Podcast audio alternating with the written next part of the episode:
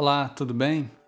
Meu nome é Rafael Serra e estamos aí com mais um programa do podcast Antiquário do Som.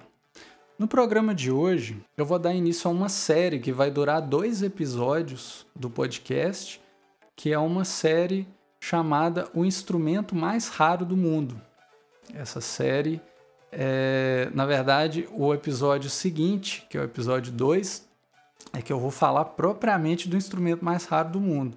Eu não vou falar dele agora, vou fazer um, um mistériozinho aqui, mas hoje eu vou falar de um instrumento que ele ajuda a gente a entender por que, que o instrumento mais raro do mundo é tão raro, né? Hoje eu vou falar de um, de um instrumento que é o melotron. O melotron ele é um teclado analógico muito usado no, no, no rock, no, nos primeiros anos do rock ali, né?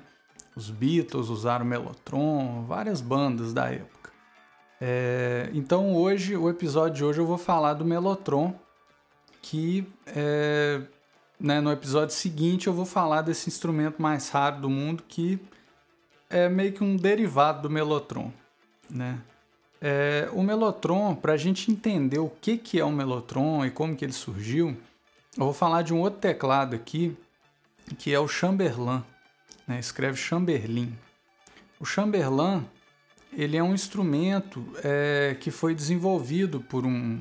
O inventor dele se chamava é, Harry Chamberlain, né? é daí que vem o nome do teclado. Ele é de Wisconsin e é, o primeiro modelo foi lançado na década de 50, né, desse Chamberlain. Ele é um teclado eletromecânico é, e ele não é muito conhecido, não é tão conhecido como o Mellotron, por exemplo. Né? Por quê? Porque o, é, o, o Mellotron foi muito usado por bandas de rock, né, som popular, e o Harry Chamberlain ele não gostava de rock. Então ele não divulgou esse instrumento para artistas de rock, né? Apesar de que alguns artistas como Beach Boys ou Todd Rundgren acabaram chegando nesse teclado e utilizando ele em algumas músicas. Mas é o Mellotron que vai fazer a cabeça dos roqueiros. Esse teclado ele, ele foi lançado ali em 1963, né? E para a gente entender o que é o Mellotron, a gente pensa que hoje em dia ele seria um teclado de samplers, né? Quem toca teclado hoje em dia sabe o que é um sampler. Então, hoje em dia é muito comum um, um tecladista pegar um, um, microfone condensador ou não e gravar aí um som de, de água, um som de carro, qualquer coisa aí do cotidiano. Você cria um sampler, né? O sampler é, basicamente é isso, é uma memória, é um, é um, um ruído, talvez, um som, que você pode pegar esse som e sintetizar ele. Então você pode pegar esse som, colocar ali. É, hoje em dia a gente tem aí alguns VSTs, né? VSTIs que chama, como Contact. O Contact ele funciona dentro de uma plataforma, né? Que é uma DAW, a gente chama de DAW, né? DAW, que a gente tem várias DAWs aí que reproduzem o som desses VSTIs, né? Algumas downs como Pro Tools, que é a mais famosa, o Sonar, enfim, eu não vou aprofundar muito nisso porque isso é, é meio papo de, de músico, de produtor. Mas hoje em dia você tem é, tudo computadorizado para você reproduzir esses samplers em um teclado, por exemplo. Né? Você pega um instrumento teclado, você liga no USB ou numa entrada MIDI e reproduz isso. Mas nos anos 60 não era bem assim, né? Então você tinha fitas em que você gravava o que seriam esses samplers, né? E, e um teclado como o Mellotron ele funcionava com uma repetição de fita. Então como que é isso? Eu vou tentar descrever, a gente está lidando com um meio aqui que é só áudio, eu vou tentar descrever como que funciona isso aí, né? O teclado, o Mellotron, ele tinha várias fitas, né? E quando você tocava a tecla do teclado, você tinha a fita ali no interior dele, né? A cabeça da fita, é, ela entrava em contato com a fita em movimento. Então, é, você pensa bem, a pessoa tocava ali uma tecla do teclado, uma fita ia desenrolando dentro dele. e o tempo de fita que você tinha ali era de 8 segundos. Então, na hora que alguém tocava a tecla do, do Mellotron, tava ali uma fita que se desenrolava por um tempo de 8 segundos e reproduzia um som, né? Então, é, essa fita era empurrada contra um cabeçote de reprodução, uma coisa que é muito parecida com o funcionamento de um toca-fitas, né? Para quem cresceu e ouvindo fita cassete sabe do que, que eu estou falando, né? Enquanto a tecla do teclado estava pressionada, a fita era passada sobre essa cabeça e reproduzia um som, né?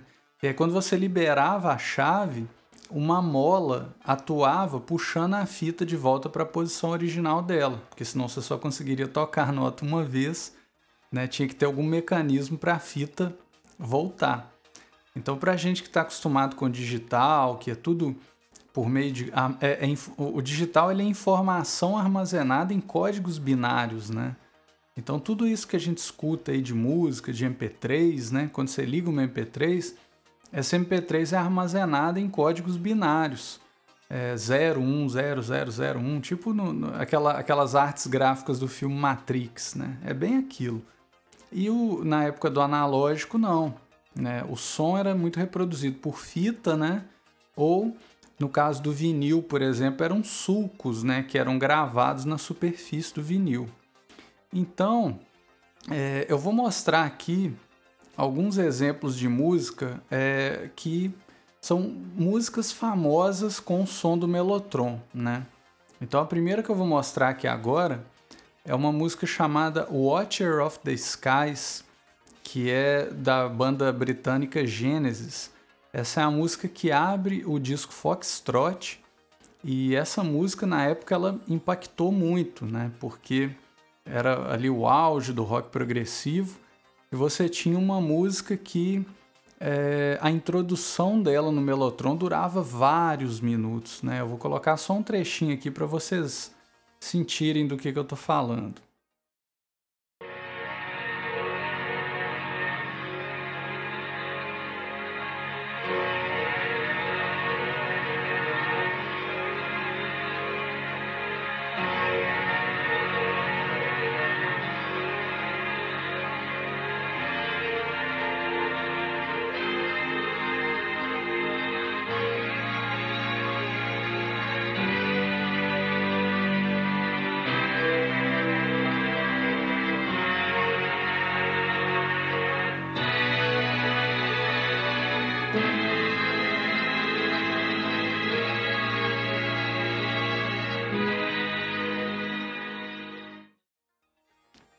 Então vocês ouviram aí um trechinho de Watcher of the Skies. Eu vou mostrar aqui uma outra música agora que se chama Nights in White Satin. É uma música da, de uma banda que é considerada a primeira banda de rock progressivo, que é o Mode Blues. E eles é, foram meio que considerados os pioneiros do Mellotron, porque é uma banda que queria levar para o palco um som de orquestra, só que eles queriam levar isso sem ter que pagar por, uma orquestra. Eles queriam ter um teclado que imitasse ou emulasse o som de uma orquestra. Então, foi a banda que popularizou o Mellotron, né? A partir dali, todo mundo que usava Mellotron, as pessoas falavam, ah, tá, isso está lembrando mod blues, né? Porque eles popularizaram o instrumento. Então vamos ouvir aí um trechinho de Nights in White Satin, que está é, num disco que é considerado o primeiro disco de rock progressivo, né? Há controvérsias, mas ele é tido por muita gente como o primeiro disco de rock progressivo, que é o Days of Future Past. Vamos ouvir um trechinho aí. Beauty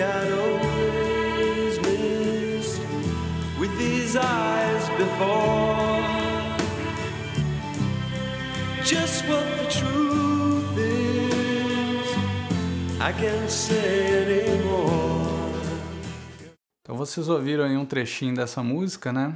Do Mode Blues. É... A... Mas a gente tem o, o Melotron em vários, várias músicas aí que, que são muito conhecidas, né? Uma delas é, é uma música dos Beatles, que é Strawberry Fields Forever. Aquela introdução com som de flauta não é flauta, aquilo é um som de melotron, né? Dá pra gente sentir que aquele som é um som meio sintetizado, ele não é um som que tem a fluidez, né? Quando você contrata, por exemplo, um flautista, você tem um flautista em estúdio ou uma orquestra com vários flautistas, você tem ali uma cadência, né? Às vezes o flautista ele, ele tem um momento que ele vai e coloca um vibrato na nota, então ou ele toca a nota mais intensa, mais suave. Você pega um instrumento como o melotron é chapado, né? As notas tocam sempre do mesmo jeito, porque é um sintetizador, não é um músico executando aquilo. É, e os Beatles, claro, tinham dinheiro para pagar por uma orquestra, né? Mas eles queriam explorar o timbre do melotron, porque isso é uma coisa que é importante a gente é, é, saber, né? O melotron foi criado para ser, para imitar uma orquestra. Mas no final das contas, qualquer um que escuta o Melotron sabe, percebe na hora que ele não está imitando a orquestra, que assim, a gente sabe que não é uma orquestra que está tocando. Então, uma característica que é muito interessante do Melotron é que é, você é, ele tem um timbre próprio, né? Você escuta, você sabe que é um teclado é, próprio, né? Assim como é, quando foi criada a televisão, por exemplo, as pessoas pensavam, ah, a televisão vai imitar o teatro, né? E aí depois você percebia que era uma outra coisa. As pessoas pensavam, ah, vai ser um cruzamento do teatro com o rádio. E não se, a televisão, na verdade, não é nenhuma coisa nem outra. Ela é um meio próprio, é uma mídia com suas próprias regras, né? Eu acho que as inovações tecnológicas que a gente vê na, na, na criação de novas mídias, elas também valem para os instrumentos, né? Então, o Melotron ele criou uma identidade própria. Então, os músicos da época, dos anos 60, 70, eles às vezes, muitas vezes tinham dinheiro para pagar por uma orquestra em estúdio, mas eles queriam o som próprio do Melotron. Então, por exemplo, os Beatles usaram Strawberry Fields Forever, né? Você tem aí músicas como Space Oddity do David Bowie, né? Uma música muito conhecida do David Bowie. É um som de Melotron.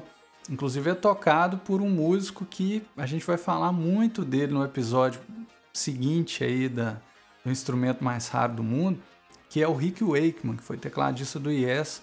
Ele toca o, o Space Oddity. E você né, tem músicas contemporâneas aí, como Wonderwall, do Oasis, tem um som de Mellotron nela, por incrível que pareça. Né? O Radiohead também usou muito Mellotron. Né? Só que aí o Mellotron ele é muito conhecido, mas ele não é muito visto, é, principalmente hoje em dia, mas mesmo antigamente, nos anos 60 70, porque ele era um instrumento que ele não era nada prático. Né? Hoje em dia você, né, você pega aí um, um teclado, aí um, um, um teclado que você... Né, você tem teclados levíssimos hoje em dia, você liga num notebook, e você consegue o som do Melotron. Mas para você tocar ao vivo com o Melotron naquela época, era complicado, porque o Melotron era um instrumento pesado, né? Ele tinha vários mecanismos de fita ali, né? Para cada, para cada, porque ele tinha timbres de orquestra, né? Que a gente chama de strings. Você tinha timbres de flauta, de violoncelo, de violino.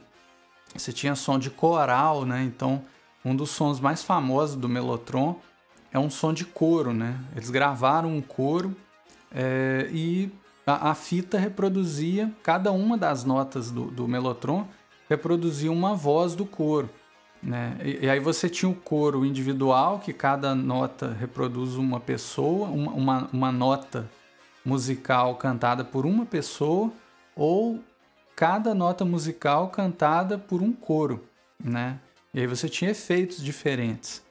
E é um efeito bem chapado, mesmo sintetizado, né? É, e aí você pensa bem, para cada timbre era uma fita, um mecanismo de fita. Então o instrumento era muito pesado. E o Melotron era muito caro também, né? E uma outra limitação do Melotron é que ele tinha três oitavas, né? Os, os teclados no geral, o piano, tem cinco oitavos, tem mais oitavos, né? O Melotron tinha três. Ele é bem limitado. Tanto que hoje em dia, quando você pega um. Porque, porque hoje em dia tem emulador de Melotron, né? É engraçado porque o Melotron ele emulava orquestra. E hoje em dia você tem é, VSTs é, de digitais, né, de computador, que emulam o Mellotron. Então o Mellotron realmente se tornou um instrumento próprio, de, né, uma característica, uma identidade própria. E os emuladores de Mellotron eles têm três oitavas, então você vai tocando ele num, num teclado é, qualquer que você acople no seu computador, chega um ponto que não sai som, porque como ele imita o Mellotron, ele só pega três oitavas do teclado. Aí você continua tocando, não sai som, né? Porque é um, os emuladores bem fiéis, né? Então, assim, é, o, o Mellotron ele, ele era muito limitado, porque ele era caro, ele era pesado, né? E aí ele tinha limitações mecânicas mesmo, físicas ali. Então, é, quando você... Se você tocava uma, uma tecla do, tec, do Mellotron com muita força, né? Você é, exercia uma pressão maior ali e isso criava pequenas flutuações, né? Na, na vibração, na amplitude da nota. Então, às vezes, a nota ela soava é, meio diferente cada vez que você tocava e você tinha efeitos diferentes, né? E às vezes o músico não queria aquilo. Então o Melotron ele tinha ali umas limitações, né? Umas, umas nuances próprias dele, né? É, e para gente vamos ver agora um outro aspecto do Melotron que é a questão de você é, fazer acordes e harmonias, né? Porque, como eu disse, você cada tecla era uma nota diferente tocada por um violino, né? Então, eles ligavam lá o REC com um aparelho de fita, né? E gravavam um músico fazendo um dó no violino. Então ele fazia. Depois fazia um ré, né? Fazia um dó sustenido. Depois fazia um ré.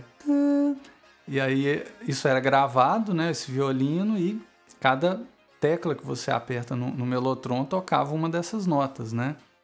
É, e aí elas foram gravadas isoladamente e é, você, quando você tocava isso fazendo um acorde no teclado, era um negócio muito diferente.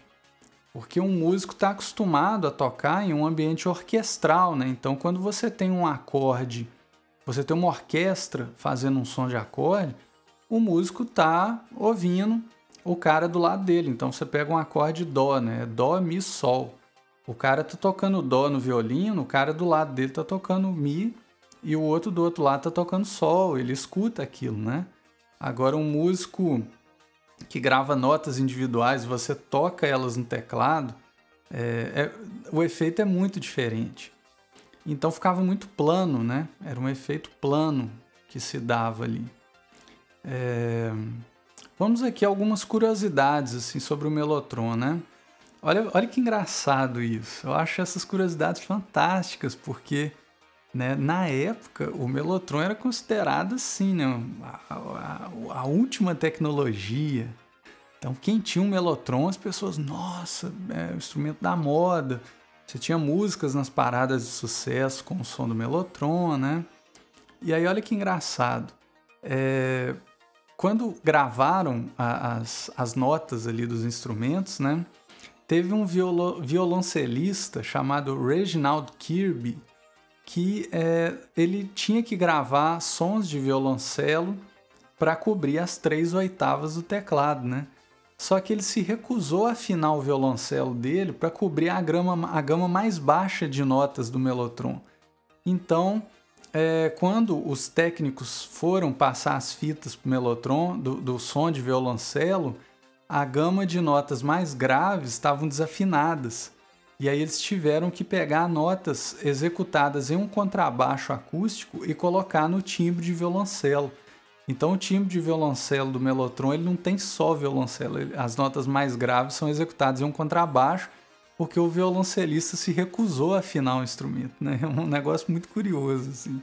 Uma outra coisa que eu achei muito, muito interessante, né, que o, o, o cara que criou o Melotron, se chama Nick Audi, ele que contou essas curiosidades, né? Ele fala que quando eles estavam tocando uma das notas dos sons de cordas, né, que são os strings, é, tem um som de uma cadeira sendo arrastada. Então, no momento que eles estavam tocando um dó, sei lá, com um som de orquestra, né? Alguém arrastou uma cadeira. Então, quando você toca essa nota no Melotron, você prestar bem atenção, não é a nota Dó, né? Eu, eu não sei qual nota que é, mas uma das notas dos strings, né? Quando você toca ela no melotron, você escuta o som de uma cadeira sendo arrastada no fundo. É um negócio muito engraçado, assim, que a gente vê como que a última tecnologia da época hoje em dia soa meio, muito, né? É o charme do instrumento, né? O charme dele é, tem um pouco a ver com isso aí, né? É, então, eu, eu, comentei como que a banda Mod Blues né, foi uma banda que se tornou muito famosa pelo som do Mellotron. Uma outra banda que a gente sempre lembra também do som do Mellotron é o King Crimson, é, que era uma banda ali que ela derivou de um grupo que chamava Gills, Gills and Fripp, né? que era um, um, trio formado pelos irmãos Gilles e um guitarrista chamado Robert Fripp. Depois eles se tornaram uma banda de fato, né? E aí eles juntaram outros músicos como é, Ian MacDonald, que era um multi-instrumentista. Eles tinham um letrista que era integrante da banda, mas o cara era só letrista, né? Que era o Pete Sinfield. E tinha nos vocais e baixo o famoso Greg Lake, que depois iria constituir a banda Emerson Lake and Palmer, né? O, o, o primeiro disco do, do, do, King Crimson, mas não só o primeiro, mas principalmente o primeiro, né, que é In the Court of Crimson King, é um disco muito conhecido, tá na lista dos mil e um discos para se ouvir antes de morrer, etc. Esse disco é muito calcado no, no time do Mellotron, né?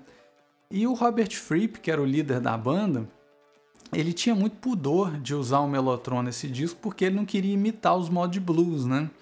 mas ele queria muito emular o som de orquestra em alguns momentos. E aí ele comprou dois melotrons para usar no King Crimson. Então ele usou ali na estreia do disco, né? E aí, é, quando chegou em 1971, Robert Fripp pensou, porra, né? Mas assim, é, né, dois melotrons, eu podia ter comprado só um, né? Para que, que eu tenho mais um e tal? Então ele botou para vender o outro melotron. Adivinha quem comprou esse melotron dele? foi o Tony Banks, que era o tecladista do Genesis, né? Em 1971, o Genesis já tinha lançado dois discos, que é o From Genesis to Revelation, né, que é o primeiro, é, e depois o segundo, que é o Trispés, que ainda era com Anthony Phillips, né, um integrante que saiu ali depois desse disco Trispés, e aí o Genesis no disco Nursery Crime entra o Steve Hackett entra o, o, Phil Collins, né? Eles montam a chamada formação clássica do Gênesis, e aí no, no, ano do Nursery Crime, o Tony Banks compra o Mellotron do Robert Fripp, né? E o timbre do Mellotron acaba se tornando é, um timbre muito característico do Gênesis com Peter Gabriel, né? A gente pensa no Gênesis nessa época, a gente já pensa no Mellotron, né? O, o, o Tony Banks usou o Mellotron por toda a década de 70. Eu acho que o primeiro disco do Genesis que não tem timbre de Mellotron é o And Them There Were Three, né, que é um disco de 1978, 79, que ele inicia a fase pop do Genesis, né, o primeiro disco sem o Steve Hackett, mas até 1977, 78 o Genesis usou muito Mellotron, né? E é, a introdução de Watcher of the Skies, né, que eu mostrei aqui mais cedo, é, ela está num disco do Genesis que chama Foxtrot, né, um disco de 1972. É, o Tony Banks tocou ela num modelo do, do Mellotron chamado MK2. Né? Ele usou é, um som de cordas e de metais combinados. Ele combinou esses dois timbres aí, né? E a introdução e a combinação, né? Se a gente pensar no timbre dessa introdução de Watcher of the Skies, né?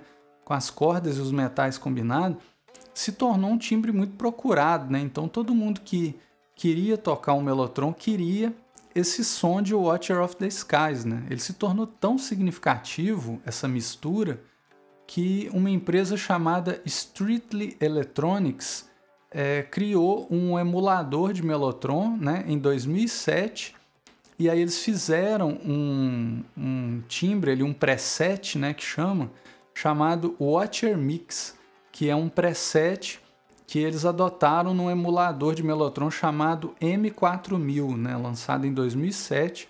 Tem um som ali que é característico de Watcher of the Sky chamado Watcher Mix, né?